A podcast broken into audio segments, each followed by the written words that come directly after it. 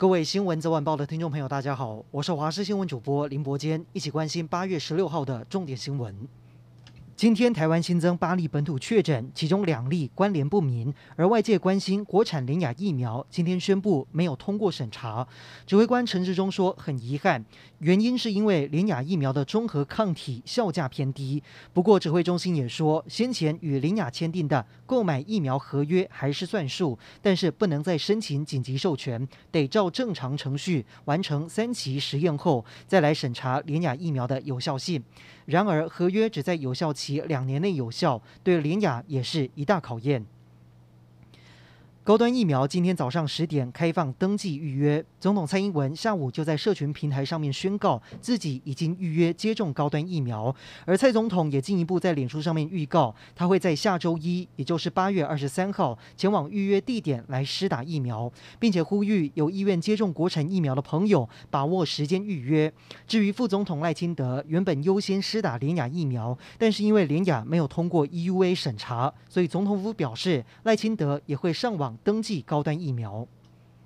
行政院今天上午召开会议，与相关部会以及民进党立法院党团沟通五倍券的细节。行政院长苏贞昌最后拍板，全民免付一千元就能拿到价值五千元的正兴券，预计在十月上路，还会加码数位券。民进党团总召柯建铭会后也说，规划朝正兴五倍券的概念。不过国民党团还是不满，上午到行政院大门口抗议，一度跟警方发生冲突，呼吁发现金比较实在。今年末代课刚大学指考成绩出炉，最低三十分就能够填志愿。升学专家推估，今年可以缴交志愿卡的人比招生名额还要少，有可能是四年来首次录取率破百分百，落榜比上榜还要难的状况。由于今年学测回流到指考的名额大幅增加，今年要挑战医科的门槛也比去年少五分，只要四百零九分就有希望。一名台大电机大医生今年卷土重来再挑战，考了四百七十八点五分，有可能是第三类组的榜首，有望录取台大医科。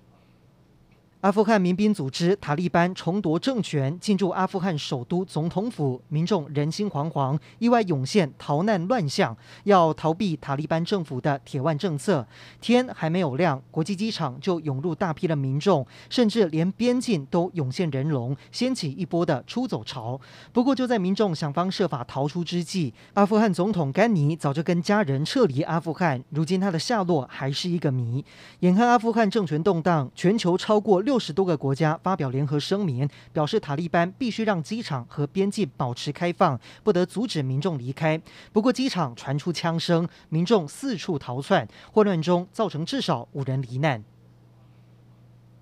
大地震重创海地，许多民众被埋在瓦砾堆下，救难单位继续跟时间赛跑，抢救人命，死伤人数也是不断的增加。目前已经有将近一千三百人死亡，超过五千七百人受伤。